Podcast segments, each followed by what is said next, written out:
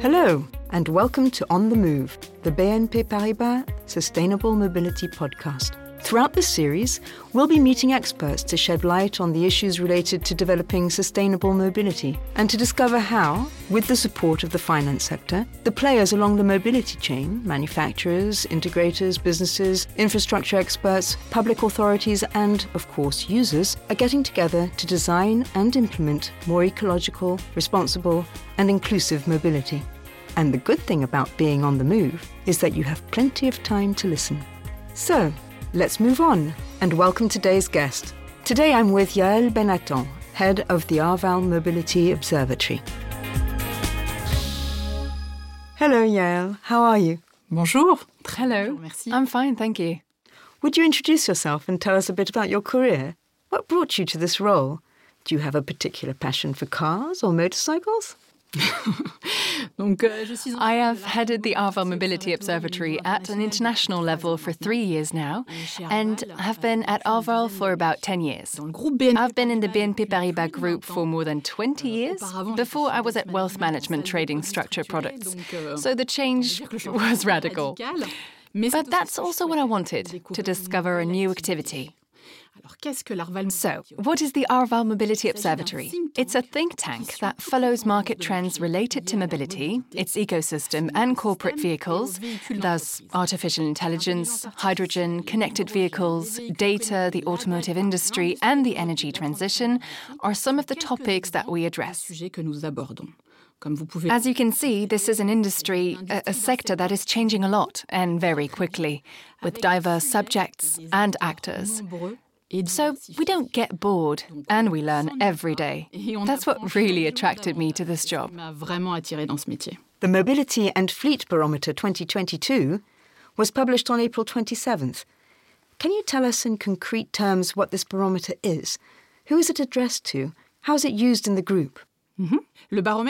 The barometer was launched 18 years ago and is an annual survey conducted in 26 countries, mainly European, with some Latin countries, Turkey, and Morocco.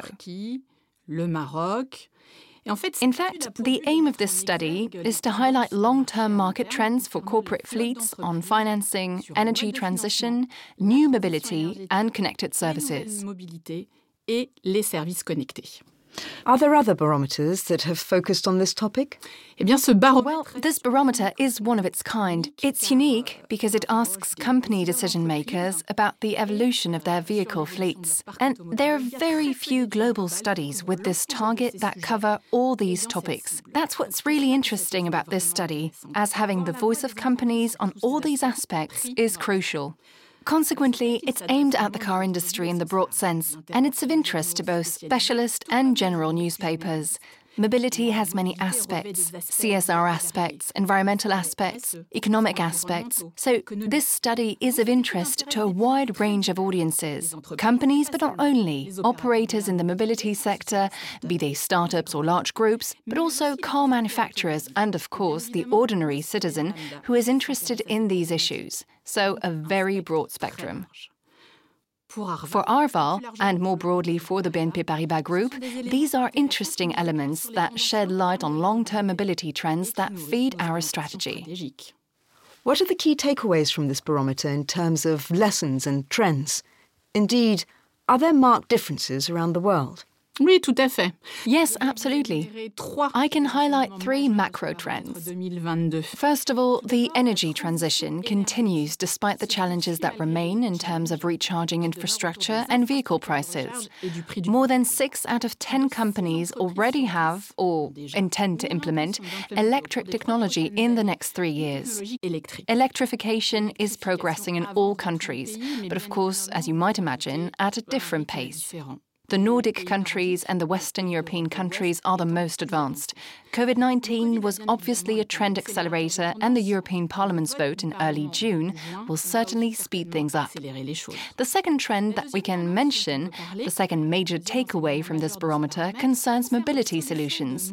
When talking about mobility solutions, I mean cycling or car sharing, for example. These solutions complement the company's car fleet and do not replace it. The figure figure in our barometer is particularly high, with more than eight companies out of 10 intending to implement a mobility solution over the next three years, if they have not already done so. A very promising figure. And the third takeaway concerns how these solutions can be financed. All these developments are part of a funding pattern that remains largely focused on long term leasing, which is very interesting for us as it's our historic business. You were just talking about employees. Are there new requests related to mobility? And are these demands now being heard by companies?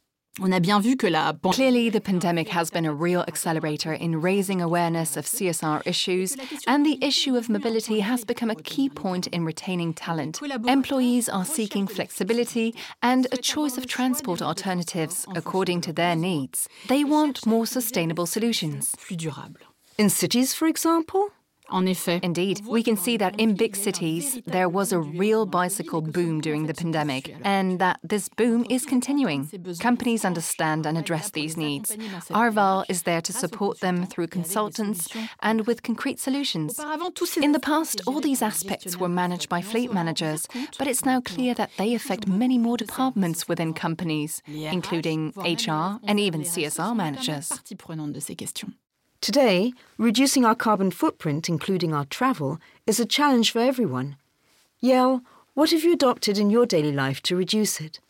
I think the first step is to ask yourself what the best means of mobility for your journey is. I think we should all ask ourselves that question. For my part, when I can, when possible, I opt for the train rather than the plane, particularly for destinations such as Brussels, Amsterdam, or London. And as a citizen, I try to develop carpooling with my colleagues. And so we enjoy a shared vehicle to go back together. Euh, ah, you get closer too. Before you leave, do you have any recommendations, such as reading, podcasts, videos, or even people to follow to learn more on the topic? Of course. I invite you to watch our videos, read our publications, including ebooks, articles, interviews, on our website arvalmobilityobservatory.com. I also invite you to follow us on LinkedIn via the Arval account for our upcoming conferences and publications. Thank you very much, Yael, for this conversation. We learned a lot about sustainable mobility. Meet us for the next On the Move podcast to continue exploring this theme together. Merci. Thank you.